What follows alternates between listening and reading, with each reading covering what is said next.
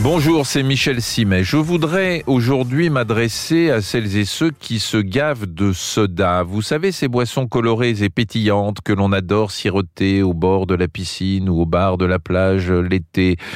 Vous devez être conscient que chaque litre avalé équivaut à 20 morceaux de sucre.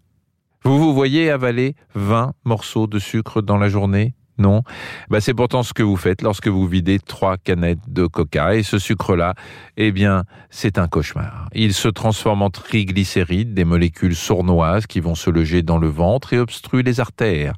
Bref, je vous laisse méditer sur les dégâts que les sodas sont capables de faire dans votre petit corps de rêve.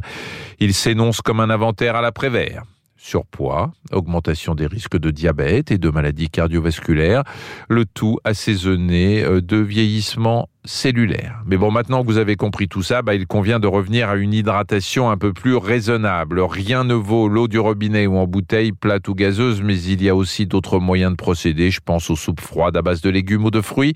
Elles aussi ont un pouvoir désaltérant. Alors la question, faut-il bannir les sodas de notre alimentation?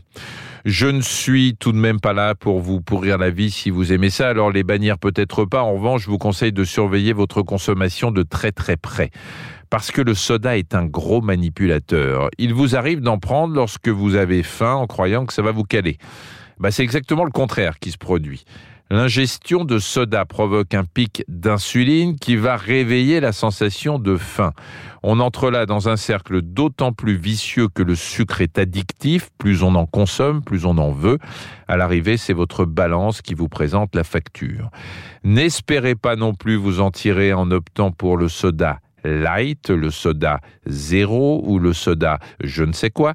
La multiplication des produits n'est rien d'autre qu'une astuce marketing pour permettre à certaines marques d'occuper un peu plus d'espace dans les rayons des supermarchés.